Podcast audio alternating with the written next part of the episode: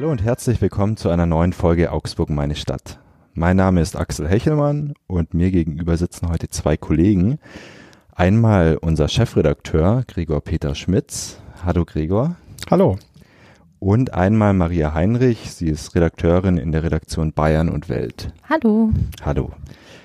In dieser Folge heute sprechen wir darüber, ähm, wie der Job der Journalisten sich in Zeiten von Coronavirus verändert und auch, was das für unsere Leser, Zuhörer, Zuschauer bedeutet. Und ich würde auch gleich einsteigen mit einer Frage an dich, Gregor. Ähm, und zwar sind wir Journalisten ja keine Lebensretter, wir sind keine Ärzte. Trotzdem ist unser Job sehr wichtig, gerade in diesen Zeiten, oder? Ja, ich glaube, wir sollten uns in der Tat nicht äh, überhöhen. Wir tun keine unerhörten Sachen, sondern wir machen nur einen ganz normalen Job, der aber auch eine Aufgabe ist, eine gesellschaftliche Aufgabe. Wir haben darüber in den letzten Tagen sehr viel diskutiert, weil die Corona-Krise natürlich unsere Redaktion auch sehr unmittelbar betrifft, unser ganzes Haus, unsere Mediengruppe Pressedruck sehr unmittelbar betrifft. Eigentlich in allen Abteilungen wir gerade darüber diskutieren, welche Mitarbeiter können von zu Hause aus arbeiten, welche müssen noch in die Zentrale kommen, beispielsweise unsere Drucker, die ja buchstäblich vor Ort drucken mussten, aber natürlich auch Teile unserer Reduktion, äh, Redaktion, um die Produktion sicherzustellen.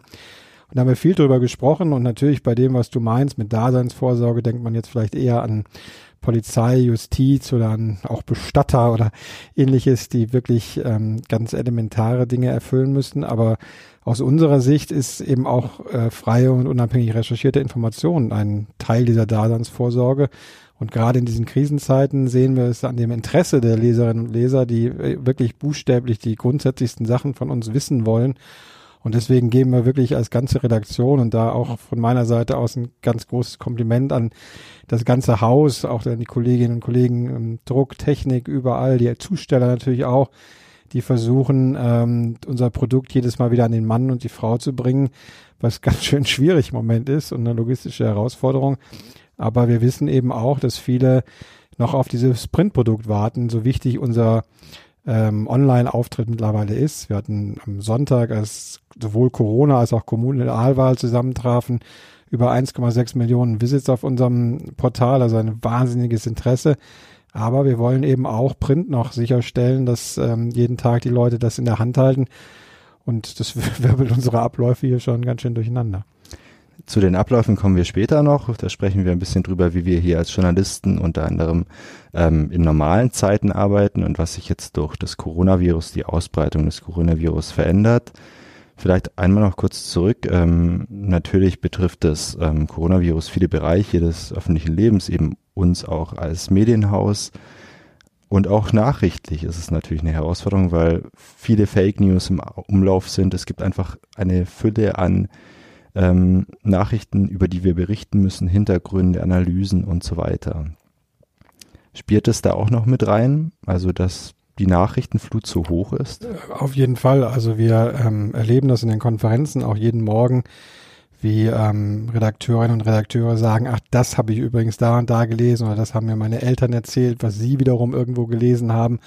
Und das spielt ein bisschen in das hinein, was ich gerade versucht habe zu skizzieren, gerade unabhängig in sorgfältig recherchierte Information, was ja unser Geschäft ist, äh, was kein Hexenwerk ist, wie gesagt, man muss es nicht überhöhen, aber was schon ein solides Handwerk ist, ähm, ist in den Zeiten noch wichtiger, weil ähm, gerade ältere Menschen auf äh, nicht so vertraut sind mit der Mediennutzung und äh, vielleicht überfordert sind, wenn sie auf einmal auf WhatsApp oder auf Facebook, wo sie sich vor zwei Jahren von ihren Enkeln ein äh, Konto haben einrichten lassen, jetzt auf einmal ganz viele Informationen zu Corona lesen, die vielleicht nicht vertrauenswürdig sind. Und deswegen muss man wirklich sagen, das Interesse ist ungeheuer und es bricht da eine Nachrichtenflut über uns ähm, hinein, weil ich glaube, das ist das Ungewöhnliche an der Entwicklung gerade, es ja wirklich alle Bereiche unserer Gesellschaft so umwirft. Also wer hätte vor ein, zwei Wochen für möglich gehalten, dass beispielsweise die Absage der Fußball-EM eines wirklich sakrosankten Ereignisses in Deutschland, aber auch in vielen Teilen Europas und Teilen natürlich auch der Welt, äh, so reibungslos über die Bühne geht, dass es einfach verkündet wird und niemand auch das nur zu hinterfragen wagt. Äh, und das gilt ja für Einschränkungen in allen Bereichen, die wir in meiner Generation, aber auch in der Generation von niemandem in unserer Redaktion zu Lebzeiten ähm, erlebt haben. Und da gehört auch, dass neben der reinen Informationspflicht unsere Aufgabe dazu als Presse, ähm, auch durchaus mal kritisch zu hinterfragen. Was ist wirklich notwendig? Was ist sinnvoll in dem Moment? Was ist vielleicht auch nur Aktionismus? Und vielleicht auch diesen Mechanismus zu hinterfragen, dass gar nichts mehr zu hinterfragen ist, weil es kann nicht ganz sein, dass wir innerhalb von ein, zwei Wochen als Gesellschaft diesen Mechanismus, dass wir darüber streiten, wo wir hinwollen und was äh, zum Beispiel zum Lebensschutz der völlig unbestritten wichtig ist, aber was wir bereit sind dafür an anderer Stelle zu opfern, dass man das gar nicht mehr diskutieren darf. Ähm, da sehe ich unsere Aufgabe und ähm, wir saßen gerade in der Konferenz zusammen, haben darüber noch sehr intensiv äh, gestritten auch. Ähm, das beschäftigt uns gerade alle sehr. Hm. Jetzt hast du sehr viele Punkte angesprochen. Wir wollen jetzt in diesem Podcast ja vor allem über die Arbeit in einem Medienhaus sprechen, wie sich die jetzt ändert in Zeiten von Corona. Und dazu, um ein bisschen Bild vom Job des Journalisten zu bekommen, sollten wir vielleicht mal so ein bisschen skizzieren, ähm, wie dieser Job denn bei uns aussieht, wie unser Medienhaus denn so aufgestellt ist, was wir täglich in normalen Zeiten alles machen und leisten. Vielleicht kannst du da einen kurzen Überblick über die Dimensionen geben. Ja, also gebe ich gerne den Überblick, dann die Kollegin Maria Heinrich, die ja auch jetzt kann dann natürlich äh, quasi aus dem Alltag noch mehr berichten. Ähm, aber in reinen Zahlen äh, sind wir eben eine der größten ähm, deutschen Redaktionen. Wir haben knapp 200 Kolleginnen und Kollegen, die äh, jeden Tag ähm, in äh, der Zentrale hier in, in Augsburg selbst, aber eben auch in sehr vielen Außenredaktionen, in 16 Außenredaktionen tätig sind. Ähm, wir haben äh, Korrespondenten äh, rund um die Welt buchstäblich, ein sehr breites Korrespondentennetz noch. Wir haben ein Büro in München, wir haben ein Büro äh, in Berlin. Ähm, insofern ist es wirklich eine sehr ähm, anspruchsvolle ähm, Redaktion hier, die äh, diese Arbeit leistet. Wir haben gleichzeitig eben als Medienhaus oder als Mediengruppe Pressedruck dann ja auch noch Kolleginnen und Kollegen, die beim Radio arbeiten, die bei Fernsehen arbeiten. Äh, wir haben auch noch zwei weitere Zeitungen in unserer Gruppe, Südkurier äh, und Mainpost. Und der ganz normale Job ähm, dieser Redakteurin, Redakteur ist eben jeden Tag ähm, die Informationen wirklich zu filtern, äh, aber vor allem, so verstehen wir uns als Zeitung, eben eigene Inhalte zu setzen, ja, also selber zu recherchieren. Wir sind keine Zeitung, die sich mit Agenturmaterial füllt, wie es leider mittlerweile viele Verlage machen, sondern wir recherchieren selber, wir versuchen selber unsere Geschichten zu präsentieren, wir haben selber hochkarätige Gesprächspartner, Interviewpartner. Und das glücklicherweise können wir jetzt auch in der Krise machen. Und deswegen äh, ist das Interesse, glaube ich, auch an vielen Texten über Corona so groß, weil es wirklich eigens recherchierte Geschichten sind. Die Leute gehen buchstäblich immer raus und das kann die Kollegin sicher bestens ergänzen, gerade aus der Bayern-Redaktion. Genau, da kommen wir zu dir, Maria. Ähm, du bist wirklich vor Ort, du triffst Leute, gehst zu Terminen, ähm, schreibst danach Geschichten. Kannst du so ein bisschen skizzieren, wie dein normaler Arbeitsalltag aussieht für den Laien, der jetzt nicht so richtig weiß, wie läuft so ein Tag eines Journalisten, eines Reporters ab? Genau, also wir ähm, überlegen uns entweder einmal die Woche oder auch täglich Themen, die einfach relevant sind, machen Termine aus, Interviewtermine oder auch vor Ort. Das heißt, wir gehen wirklich ähm, dorthin, wo die Geschichte spielt, schauen uns den Ort an, treffen die Menschen, unterhalten uns mit denen. Das ist ganz wichtig, um einfach auch Dinge zu erfassen, die man jetzt vielleicht einfach ähm, über ein Telefongespräch nicht bekommen kann, Informationen. Ähm, genau, dann recherchieren wir das. Ähm, wir suchen uns Experten, die uns äh, Sachverhalte erklären können oder einfacher darstellen können oder Zusammenhänge aufzeigen können, Probleme auch aufwerfen oder einordnen können. Das ist immer ganz wichtig. Und das ist halt alles im Moment nicht ganz so einfach mehr in Zeiten von Corona. Jetzt sind die Recherchewege also ziemlich eingeschränkt. Ähm, wenn ich es richtig mitbekomme, sitzen die meisten Kollegen entweder am Rechner oder am Telefon und versuchen so an Infos zu kommen. Wie sieht denn dein Arbeitsalltag jetzt aus, wo du eben nicht auf jeden beliebigen Termin, auf den du gern gehen würdest, gehen kannst? Ja, also allein äh, die vergangenen Tage habe ich viele Termine, die ich schon ausgemacht hatte, einfach absagen müssen. Erst vor wenigen Minuten hat mich eine Frau angerufen, die meinte, sie muss äh, absagen, weil sie selbst in Quarantäne jetzt sich befindet.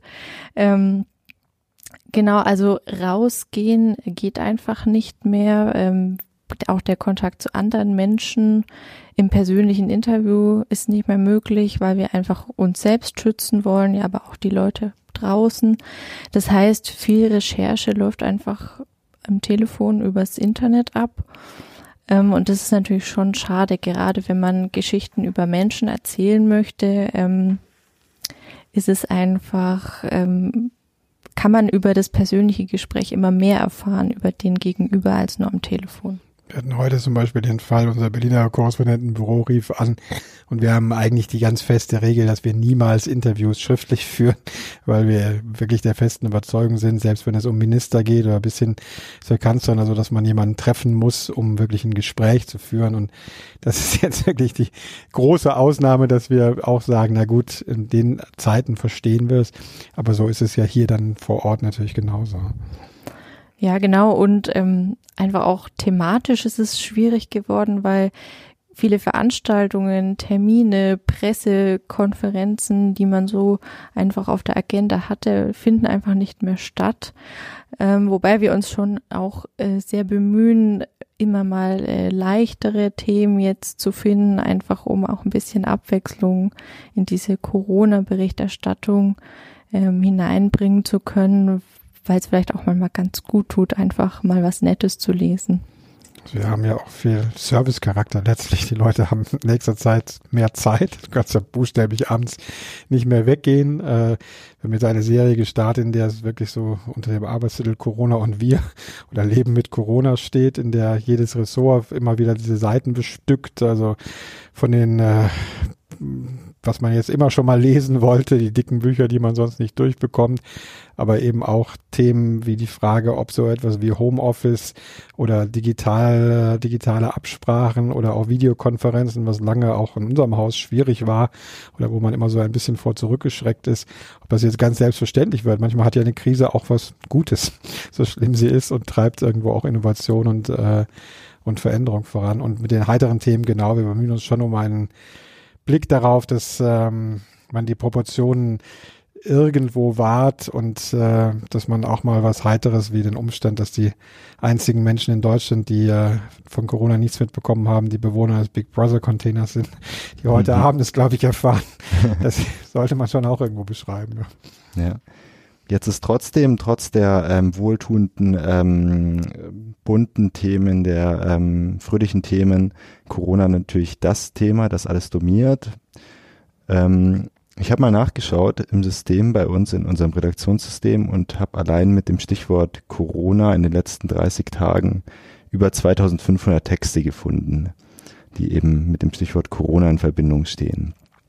Und das führt mich zu der Frage, die manche ja vereinzelte Nutzer zum Beispiel in sozialen Medien stellen. Ähm, wenn wir so viel berichten, ist da nicht auch ein bisschen Panikmache dabei? Muss es wirklich so viel sein? Also ich, ich kenne den Vorwurf und wir haben uns damit auch ähm, äh, intensiv auseinandergesetzt. Ich glaube, dass wir persönlich uns als Medienhaus den Vorwurf nicht aussetzen müssen. Das sagt vielleicht jedes Medienhaus dann über sich, aber ähm, wir haben uns das schon relativ ernsthaft angeguckt und ich war auch sehr intensiv dabei in den Debatten, die die Redaktion darüber in den letzten Wochen geführt hat. Und da muss ich sagen, dass wir wirklich lange ähm, sehr zurückhaltend darüber berichtet haben, ähm, auch immer in Kontext gestellt haben, wie ist es mit anderen Erkrankungen zu vergleichen? Wie sind auch die Sterblichkeitsraten mit anderen ähm, Punkten zu oder von anderen Gegebenheiten zu unterscheiden? Was wir sehr früh gemerkt haben, ist das unglaubliches Interesse auf Seiten der Leserinnen und Leser daran bestand, dass es also wirklich Tage gab, an denen kein anderes Thema auch nur annähernd in äh, die Reichweite dieser ähm, vielen Themen kam, was natürlich, wir sind nun mal Medien, die sich auch am Leser und deren Interessen interessier äh, orientieren und orientieren sollten, ähm, natürlich äh, in gewisser Weise auch bedient haben. Ich habe aber nicht das Gefühl, dass die Medien zu dieser Panikmache beigetragen haben, sondern eher dieses Interesse an Informationen bedient haben. Teilweise sind wir mit Sicherheit von Ereignissen genau wie die Politik ähm, äh, überholt worden. Ich glaube, das gilt für ähm, Journalisten genauso, die ja keine ausgebildeten Virologen natürlich sind und äh, selbst in der Wissenschaft gab es ja unterschiedliche Einschätzungen äh, dieser Entwicklung. Äh, ich habe am Anfang ja schon mal gesagt, ich bin persönlich als Journalist ein bisschen skeptisch dieser Entwicklung gegenüber, dass mittlerweile keine der doch extremst extremsten Zwangsmaßnahmen, die äh, ergriffen werden, ähm, dass sie gar nicht mehr hinterfragt werden dürfen. Also, also so eine Art von Einstimmigkeit ähm, macht mich persönlich immer etwas, äh, ist mir persönlich immer etwas unbehaglich und so etwas habe ich in den letzten Jahrzehnten ähm, noch nicht erlebt. Deswegen erwarte ich, dass in der nächsten Zeit darüber es auch mehr Diskussion geben wird. Und wir werden das auch thematisieren, ohne dass man jetzt irgendwie Corona verharmlosen will, weil dass diese Gefahr da ist und dass wir extrem entschlossene Maßnahmen brauchen, um hier ähm, Herr zu werden, ist unbestritten. Trotzdem ähm, muss man diskutieren können, zumindest dieses Phänomen, warum wir in diesem Fall so entschlossen reagieren und in anderen Bedrohungsszenarien oder auch bei ähm, einfach missliebigen Situationen, in denen viele Menschen ums Leben kommen oder Risiken ausgesetzt sind, bis hin dann eben zur Bedrohung durch den Klimawandel, wo wir auch nicht diese Entschlossenheit als Gesellschaft aufbringen. Äh, das muss man zumindest diskutieren können. Das wird aber jetzt, glaube ich, auch kommen in der nächsten Zeit. Aber diesen Vorwurf der Panikmache äh, würde ich nicht teilen. Ich glaube, dass ihr auch nicht den Eindruck habt, dass ihr Panik selbst in Artikeln geschürt habt, oder? Nein, also wir, wir wägen ja wirklich jeden Früh ganz genau ab und immer mit dem Gedanken, ähm, welche noch oder welche zusätzlichen Informationen können wir nochmal dem Leser geben, welche Hilfestellung können wir geben, wie können wir auch beruhigen oder, oder weiterverweisen auf Experten, die die Lage einfach einschätzen können. Und wir sind wir fragen uns jeden Tag auch wieder, ähm, ist es nicht eigentlich zu viel? Ähm, wie verteilen wir die Themen oder dass wir auch immer was eben an, also was nicht Corona äh, auf der Seite haben zum Beispiel. Jetzt haben wir viel über den journalistischen Aspekt ähm, gesprochen. In unserem Haus gibt es aber nicht nur Journalisten, da gibt es ganz viele Abteilungen, wie auch in anderen großen Firmen. Es gibt ähm, die Druckerei, es gibt eine Logistik, es gibt Austräger, alles Mögliche. Und ähm, da würde ich jetzt gerne noch drauf kommen, Gregor. Ähm, vielleicht kannst du ein bisschen abseits des journalistischen Alltags ähm, drüber sprechen, was denn da für Auswirkungen durch das Coronavirus und die Ausbreitung des Coronavirus ähm, festzustellen sind. Naja, also zu manchen kann ich jetzt gar keine abschließenden äh, Dinge sagen, weil sich natürlich auch alles ständig entwickelt. Also wir haben auch mittlerweile eine Art Taskforce, weil wir natürlich doch als Haus ein, ein großes Unternehmen mit vielen Beschäftigten sind, wo wir jeden Tag aus den verschiedenen Abteilungen mit der Geschäftsführung zusammensitzen und ähm, erstmal auch einfach einen Bestand aufnehmen. Gibt es zum Beispiel einen neuen Fall? Gibt es äh, wirklich Infektionen im Haus? Das ist ja die erste ähm, erste Punkt, mit dem man sich befassen muss. Wie kann man die Mitarbeiterinnen und Mitarbeiter davor schützen? Wie kann man zum Beispiel in unserem, wir haben ein äh, großes Medienrestaurant hier, in das früher auch, früher sage ich schon, also vor letzte Woche noch äh, viele Fremdesser gekommen sind, wie sie so schön heißen, also Leute von anderen Betrieben, die dann bei uns Mittag gegessen haben die dürfen jetzt nicht mehr kommen. Wir dürfen auch nur noch sehr eingeschränkt dieses Medienrestaurant nutzen. Ich war heute Mittag da. Man sitzt halt also ein bisschen, ehrlich gesagt, wie im, im Knast, ich mir das vorstelle, an so kleinen Zweiertischen. Ähm, und es dürfen immer nur 30 Leute gleichzeitig essen. Ähm, das sind also auch große Veränderungen, ähm, auf die wir da eingehen. Es ist eben für uns besonders äh, sensibel in der Druckerei. Also wenn da äh, natürlich Druckerschichten ausfallen, wo wir dann wirklich Notfallpläne entwerfen müssen, könnte man woanders drucken, ähm, könnten wir im aller, aller schlimmsten Fall ist jetzt wirklich das schlimmste äh, Szenario, das da wäre, wenn wir gar nicht drucken könnten. Wie können wir dann beispielsweise über E-Paper vielleicht doch das Produkt wenigstens an den Mann bringen? Wie nur wie gesagt, unsere oberste Priorität von allen Abteilungen ist, das jeden Tag sicherzustellen.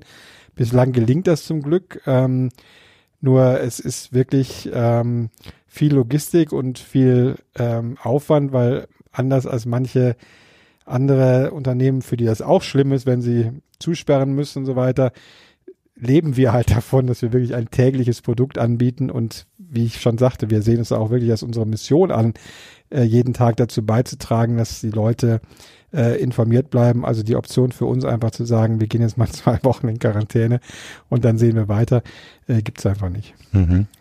Um das kurz zusammenzufassen, sowohl deine Aussage, Gregor, als auch deine, Maria, versuchen wir weiter zu recherchieren, so gut es möglich ist. Mehr telefonisch natürlich jetzt. Äh, wir versuchen weiterhin die Zeitung fertig zu bekommen und zuzustellen. Wir versuchen weiterhin online zu informieren, was auch alles im Moment sehr gut noch klappt. Ähm, ein Punkt, Gregor, den du gerade angesprochen hast, wir müssen natürlich auch von unserer Arbeit leben. Und da kommen wir auf einen Kritikpunkt, den man auch manchmal in den sozialen Netzwerken liest.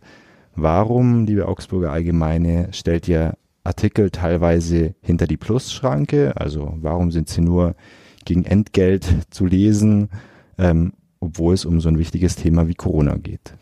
Ja, also so höflich, wie du es jetzt gerade formuliert hast, formulieren die Leute meistens nicht. Äh, das war ganz interessant. Ein Kollege hat vor ein, zwei Tagen äh, eines anderen Blattes, äh, die auch eine ähnliche Page-Strategie wie wir haben, ähm, hat er mal darauf hingewiesen, ob der Ton, mit dem sie dort teilweise beschimpft wurden, ob der eigentlich auch an der Supermarktkasse funktionieren würde, wenn man äh, dort einfach Toilettenpapier oder so im Moment kaufen will. Äh, äh, oder nicht dann dafür bezahlen will und äh, den äh, die Kassiererin oder den Kassierer anschnauzen würde. So ist es ein bisschen bei uns im Moment. Ähm, äh, sehr vereinzelt muss man dazu sagen. Es ist jetzt sicherlich keine äh, Massenbewegung an Leuten, ähm, die sich so verhalten, aber wir haben halt eine klare Strategie. Wir müssen als Medienhaus von unserem Journalismus leben. Wir wollen aber mit gutem Journalismus Geld verdienen. Das gelingt uns zum Glück auch nach wie vor. Nur wie jeder weiß, das ist in der Branche, die sich sehr verändert, nicht leichter äh, oder es wird nicht leichter und gerade im digitalen tüfteln wir da noch an Geschäftsmodellen. Wir haben vor etwa einem Jahr umgestellt auf dieses System, dass wir zwar einen Teil unseres Angebotes frei bieten und äh, dort auf äh, Reichweitenvermarktung gehen, aber wir haben eben auch einen Teil, der nur für unsere Abonnenten zahlenden Digitalabonnenten vorbehalten ist. Und das müssen wir machen, um eben eine Redaktion, wie du, wie wir am Anfang beschrieben haben, von fast 200 Leuten wirklich zu finanzieren. Ja, die Leute wollen abends nach Hause gehen und wollen davon leben können, dass sie eben den Tag über damit verbringen, zu recherchieren für für ähm, die Leserinnen und Leser und das kann ihnen wahrlich niemand verübeln.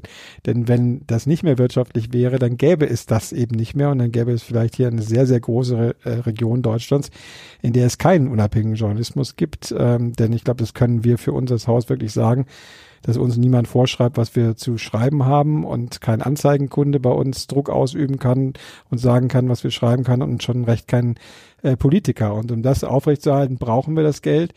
Und wir haben eine ganz klare Strategie, ähm, die haben wir auch intern ganz klar kommuniziert. Äh, alles, was wirklich überlebenswichtig oder lebenswichtig in solchen Bereichen ist, was gibt's Neues an Zwangsmaßnahmen, wann schließt was, äh, wie schütze ich mich, äh, wie ist der, wie sind Symptome dieses Virus, äh, wo gibt es noch äh, ähm, genug Beatmungsbetten oder nicht. Solche Recherchen sind immer frei äh, online. Wenn es aber eben journalistische Weiterdrehs, äh, Hintergründe, von denen wir wissen, dass es Leute sehr interessiert, die aber in dem Fall jetzt nicht absolut krisenessentiell sind. Also beispielsweise, ich glaube, es ist sogar gemacht, wer profitiert vom Corona. Genau, genau das welche, wir, ja. Genau, welche Firma davon profitiert und äh, das ist sehr interessant. Also ich hoffe, dass Leute da gebannt draufklicken. Aber du musst es nicht wissen, um die Corona-Krise zu überstehen. Und äh, da halte ich es für völlig und halten wir alle es für völlig gegeben, ähm, da ein Pluszeichen hinzumachen und zu sagen, nein, das ist für Leute, die unseren Journalismus durch die Zahlung eines monatlichen Beitrages unterstützen. Genauso wie du beim Bäcker ja auch nicht einfach sagst, ja, ich halte es jetzt für überlebensnotwendig, diese Nussecke umsonst zu bekommen. Also es gibt die Semmel umsonst, aber die Nussecke, die kostet dann doch. Gut, das ist jetzt ein interessanter Vergleich. Ähm, Maria, wie kriegst du das mit, ähm, mit der Plus-Debatte, die teilweise in den sozialen Medien kursiert? Ähm, bekommst du überhaupt was davon mit und wie reagiert ihr als Redakteure darauf? Ja, also wir verfolgen das natürlich auch, diese Plus-Debatte in den sozialen Medien, aber man muss schon auch sehen, ähm, die Inhalte, die wir dort spielen, äh, sind ja auch in der Zeitung zu lesen und die kostet natürlich auch Geld. Stimmt natürlich, ja. Okay, dann kommen wir jetzt zum Ende des Podcasts. Ich hoffe, unseren Hörern ist ein bisschen klarer geworden, wie wir in Zeiten von Corona ähm, arbeiten, was sich umstellt, was sich auch für Sie möglicherweise ändert. Falls noch Fragen offen sind, dann freuen wir uns über eine Mail an podcast.augsburger-allgemeine.de. Ähm, letzte Frage vielleicht an Maria, an welchem Thema du gerade recherchierst. Corona zufällig? Ja, zufällig Corona. Äh, ich beschäftige mich gerade mit der Frage, wie denn Gefängnisse mit der Corona-Krise umgehen, welche Maßnahmen sie ergreifen, um die Häftlinge zu schützen, beziehungsweise um dafür zu sorgen, dass das Coronavirus nicht in das Gefängnis hineinkommt, weil wenn es natürlich einmal drin ist, dann steht natürlich die ganze Einrichtung unter Quarantäne. Und ähm, das ist für die Situation im Gefängnis natürlich ziemlich äh, problematisch. Mhm. Und was machen Sie dagegen? Daran, äh, so, daran recherchiere ich. Das gibt es nur für Pluskunden. Ja. ja genau. Klicken Sie hier auf den Plus-Button. Dann sind wir da gespannt, was rauskommt bei deiner Recherche. Maria, Heinrich, vielen Dank. Gerne ähm, Nochmal kurz zum Sagen, du bist Redakteurin im Bayern- und Weltresort, von dir liest man also auch viel. Heute hat man mal was gehört. Gregor Peter Schmitz, unser Chefredakteur, vielen Dank für deine Zeit. Dankeschön. Ähm, an die Hörer, vielen Dank fürs Zuhören und bis zum nächsten Mal.